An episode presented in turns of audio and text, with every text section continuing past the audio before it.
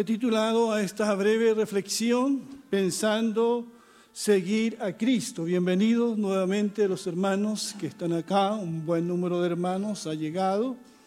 Y desde ya les invito para el próximo domingo, donde estaremos participando de la mesa del Señor después de muchos meses sin hacerlo. Pensando en seguir a Cristo. Todos los días, todos los días somos provocados a seguir algo o a seguir a alguien. Y las ofertas abundan. Surgen nuevas ideologías que reclaman seguidores, nuevas modas que requieren nuestro like, nuevas religiones que reclaman nuestra fe.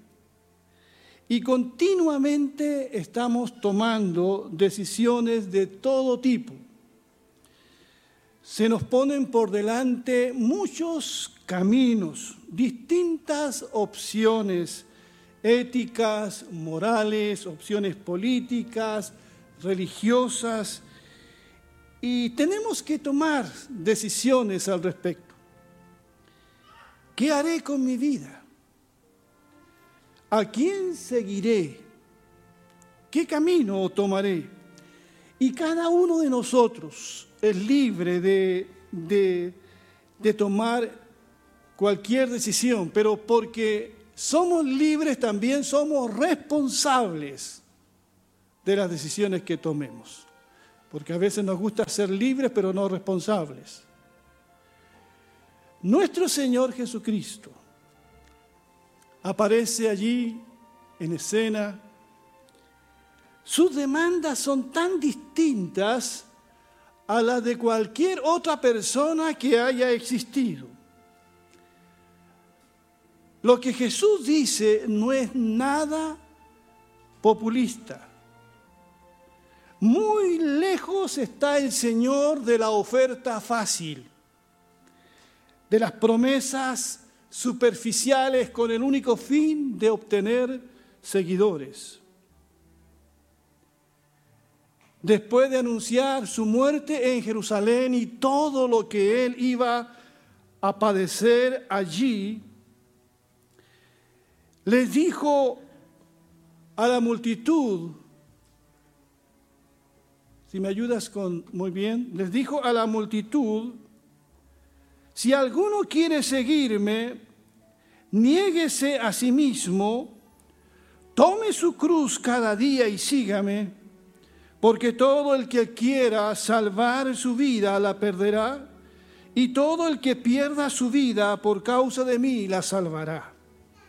Porque de qué le sirve a uno ganarse todo el mundo si se destruye o se pierde a sí mismo? Porque si alguno se avergüenza de mí y de mis palabras, el Hijo del Hombre se avergonzará de él cuando venga en su gloria y en la gloria del Padre y de los santos ángeles. Hermanos, amigos, visitas y quienes nos escuchan, pareciera que Jesús no quisiera que nadie le siguiera. Puso muy difícil el seguirle a Él. En este pasaje que hemos leído hay más demandas que promesas. Bien lo dijo Bonhoeffer, cuando Cristo llama a alguien a seguirlo, le pide que vaya y muera. Si alguno quiere seguirme, niéguese a sí mismo, tome su cruz cada día y sígueme. Como ven, la invitación es para todos, aunque no todos acepten el desafío de seguir a Jesucristo. Hay que desear seguirlo, pero asumiendo un precio. En el seguimiento a Cristo es necesario hacer algo que muy pocos quieren hacer, especialmente en los días de hoy, y que es negarse a sí mismo. Ponerse en último lugar para que Cristo sea honrado y glorificado. Seguir a Cristo implica tomar la cruz, no a veces, sino cada día, como Él lo dijo, y seguirlo a Él en el camino. Significa negarse a sí mismo. Ahora bien, ¿cómo? ¿Cómo me niego a mí mismo? Cuando alguien muere físicamente, ya no le importa mucho lo que la gente piense de él, porque ya está muerto. No le preocupa mucho la ropa que le pondrán, porque ya murió. No le preocupan ya las cosas materiales, ni las, ni las arrugas, ni el aspecto físico. Ya no está preocupado si le dan el tan esperado ascenso. La muerte hace ver de manera distinta todas las cosas. Hace ver de manera distinta todas las cosas de esta vida, las cosas terrenales. Y es igual cuando seguimos a Cristo. Cuando decidimos seguir a Cristo, todas las cosas de alguna forma pierden su importancia respecto a Él. Todo lo que antes es, era importante para mí pasa a segundo plano, porque nos negamos a nosotros mismos. No significa negar nuestra familia, nuestro trabajo. No significa renunciar a vivir en este mundo. Es negarse uno a sí mismo. Dejamos el egoísmo de lado. Eso significa. El egoísmo que es causante de todos nuestros problemas. Y dígame que no. El egoísmo. Y cuando nos negamos a nosotros mismos, estamos en el fondo negándonos a ser egoístas. Cristo pasa a guiar nuestras vidas, porque lo declaramos Señor y Rey de nuestra vida. Seguimos a Cristo aún en contra de nuestros deseos, aún en contra de nuestra propia voluntad, de nuestro propio yo. Bien lo dijo Pablo cuando escribe a los Gálatas en ese conocido verso, con Cristo estoy juntamente crucificado. Ya no vivo yo, mas vive Cristo en mí. Y lo que ahora vivo en la carne, lo vivo en la fe del Hijo de Dios, el cual me amó y se entregó a sí mismo por mí. Amén. Entonces seguir a Cristo en el fondo es la rendición total. Es la consagración al Señor del cuerpo, el alma y el espíritu. Y en algún minuto de nuestra vida, si es que no lo hemos decidido todavía, vamos a tener que decidir si vamos a vivir para nosotros mismos o morir a nosotros mismos. Si vamos a negarnos a nosotros mismos o negar al Señor. Esta invitación de Jesús es tan importante que se repite en todos los evangelios con casi similares palabras. Allí en Lucas 9, 57 y 62 se señalan otras cosas respecto a este tema de seguir a Cristo. Dice, mientras seguían su camino, alguien le dijo, Señor, yo te seguiré a donde quiera que vayas. Jesús le dijo, las zorras tienen guaridas y las aves de los cielos tienen nidos, pero el Hijo del Hombre no tiene dónde recostar su cabeza. Y hay otro le dijo, sígueme. Aquel le respondió, Señor, permíteme ir primero a enterrar a mi padre. Pero Jesús le dijo, deja que los muertos entierren a sus muertos. tú ve y anuncia el reino de Dios. Otro también le dijo, Señor, yo te seguiré, pero antes déjame despedirme de los que están en mi casa. Jesús le dijo, nadie que mirando hacia atrás después de poner la mano en el arado es apto para el reino de Dios. El primer caso que se menciona aquí es de una persona que voluntariamente se ofrece para seguir a Jesús.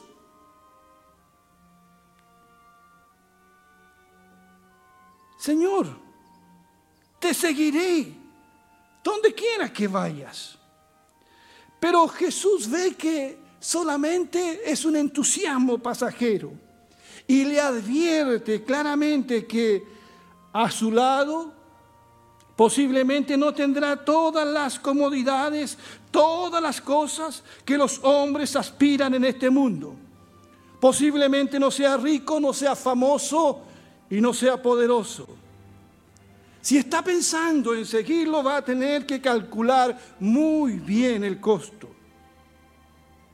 Porque no han sido pocas las personas que han hecho una decisión de seguir a Cristo que ha sido más hormonal, emocional que cualquier otra cosa. El segundo caso es uno a quien Jesús invita a seguirlo. Es Jesús el que lo invita y le dice, sígueme. El otro se ofrece a seguirlo, pero a este Jesús lo invita. Qué privilegio, hermano. Es cuando Jesús mismo te invita. Y va pasando y te dice, sígueme. ¿Cómo se lo dijo a Mateo? ¿Se acuerdan?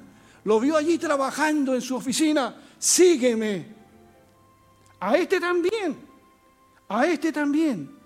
El mismo Señor lo invita. Pero este que es invitado pone condiciones a Jesús, condiciones de tipo familiar. El tercero también hace una promesa llevado por sus emociones, pero también antepone su familia al seguimiento de Jesús. Porque muchas personas, muchas, posiblemente de los que están aquí, de los que están escuchando, Muchas personas antes de abrazar el Evangelio, antes de decidirse seguir a Jesús, han mirado por lo que piensa su familia. La familia ha sido para muchas personas su gran apoyo en el seguimiento a Cristo, como también el gran obstáculo en seguir a Jesús. ¿Cómo estamos por casa nosotros? ¿Recuerdas el día en que decidiste seguir al Señor? ¿Te aplaudieron en tu casa? ¿Te aplaudió tu padre, tu hijo? ¿Te dijeron has tomado la mejor decisión? ¿O fueron un obstáculo? Tomar la decisión de seguir a Cristo siempre tendrá un precio. ¿Quién dijo que seguir a Cristo sería fácil? Si estás pensando en seguir a Cristo, piénsalo muy, pero muy bien. Porque las demandas de Jesús son antipopulistas. Jesús habló de llevar una cruz cada día. Escucha lo que dijo, cada día, cada día de la semana, cada día del año de nuestra existencia. Por eso Pablo dijo una vez, hermanos, cada día muero porque eso significa seguir a Cristo, morir todos los días y cargar la cruz, nuestra propia cruz, no la cruz de Jesús, esa no la podemos cargar, esa Él la puede llevar solamente. En esa cruz llevó nuestros pecados, bendito sea su nombre. Seguir a Cristo es eso. Por eso seguir a Cristo hoy más que nunca no es popular. Ni siquiera es popular entre los evangélicos, porque el camino se pone cuesta arriba, se pone muy angosto. Jesús habló de un camino ancho y de un camino angosto allí en Mateo, 7, 13, 14, que es la próxima cita. Jesús dijo, entren por la puerta estrecha, porque ancha es la puerta y espacioso el camino que lleva a la perdición, y muchos son los que entran por ella. Pero estrecha es la puerta y angosto el camino que lleva a la vida, y pocos son los que la encuentran. Vaya que lo, la puso difícil Jesús.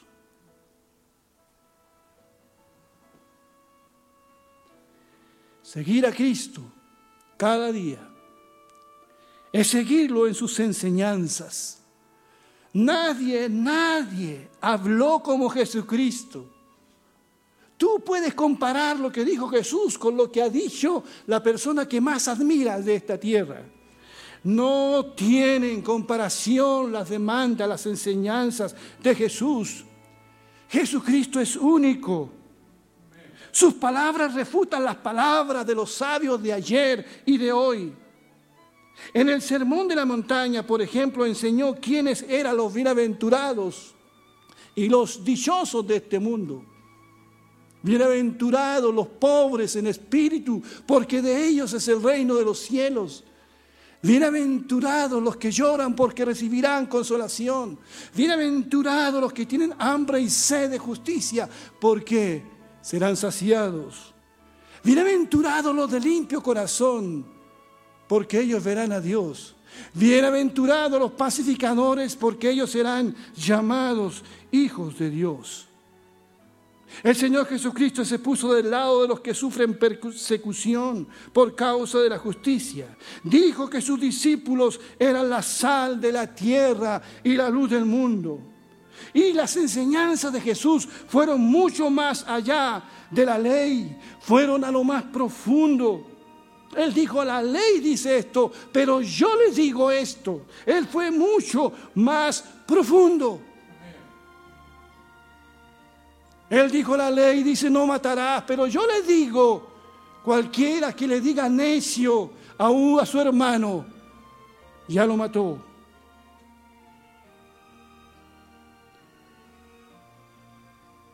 Jesús fue a lo más profundo, sacó a la luz la maldad del corazón y nunca se dejó impresionar por los atavíos religiosos.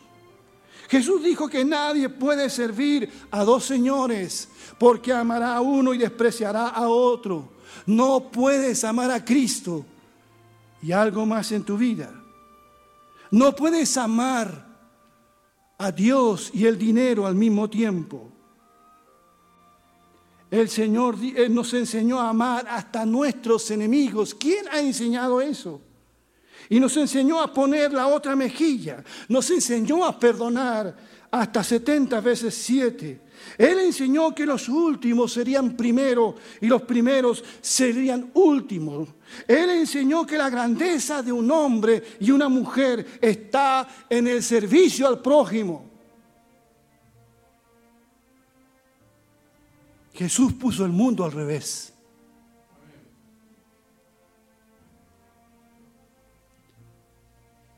La próxima lámina dice, porque todo aquel que quiera salvar su vida, la perderá.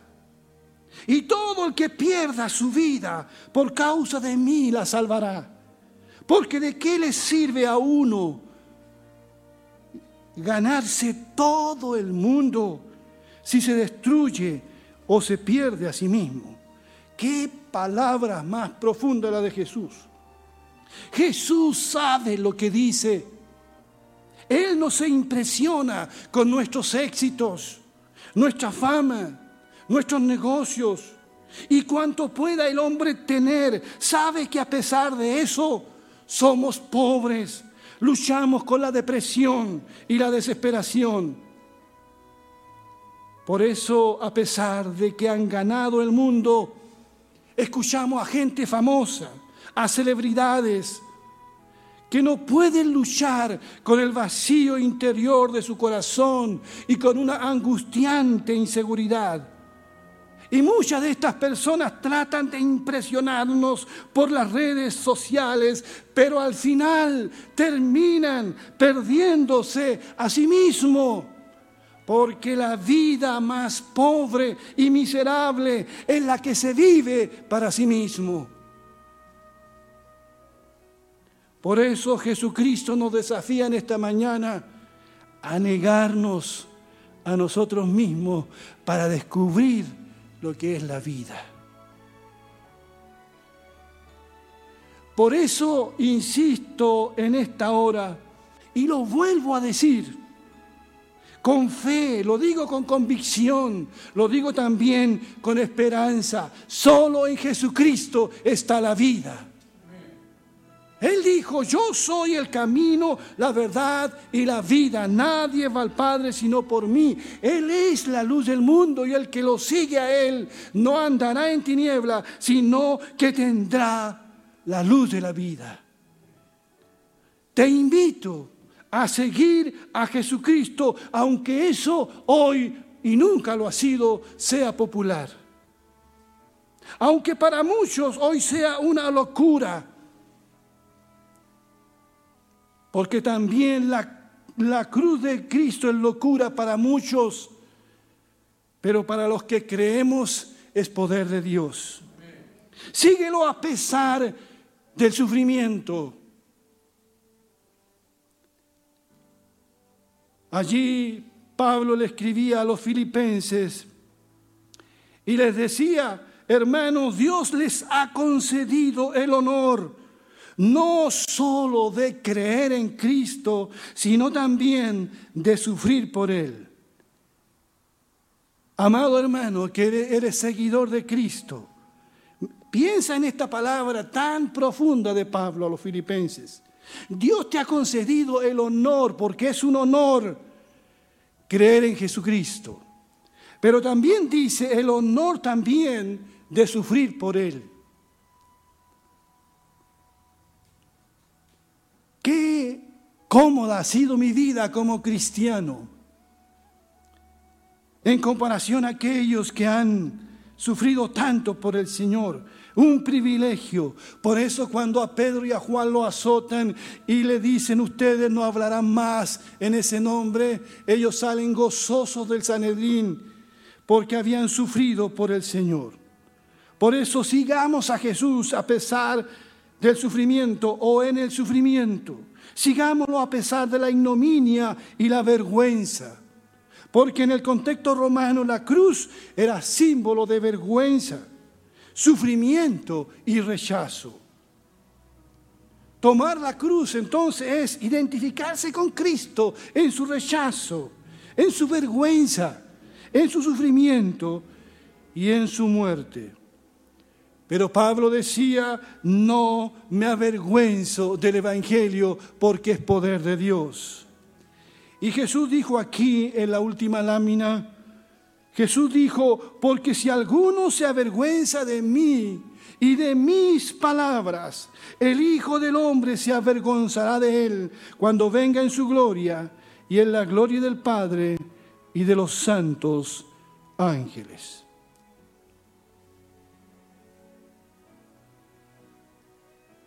los que están aquí, los que están allá, todos debemos evaluar nuestro discipulado, nuestro seguimiento a Jesús a la luz de estas palabras de Cristo.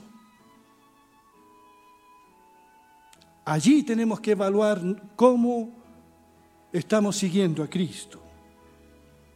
A nuestro cristianismo actual le hemos sacado la cruz Hemos hecho un evangelio a nuestra medida, a nuestra comodidad, sin compromiso, sin entrega a Dios. Por eso somos muchos, entre comillas, cristianos egoístas al mismo tiempo, y eso no puede ser. El seguimiento a Cristo implica compromiso, identificación pública con Él en toda circunstancia empezando con el acto tan sencillo del bautismo, donde damos público testimonio a Jesús Y los que se bautizan no le hacen un favor a nadie, se hacen un favor a sí mismos. Reconocen públicamente que siguen a Cristo. Que Dios bendiga su palabra. Pensando en seguir a Cristo. Vamos a ponernos de pie, los músicos pasen acá y nos van a acompañar.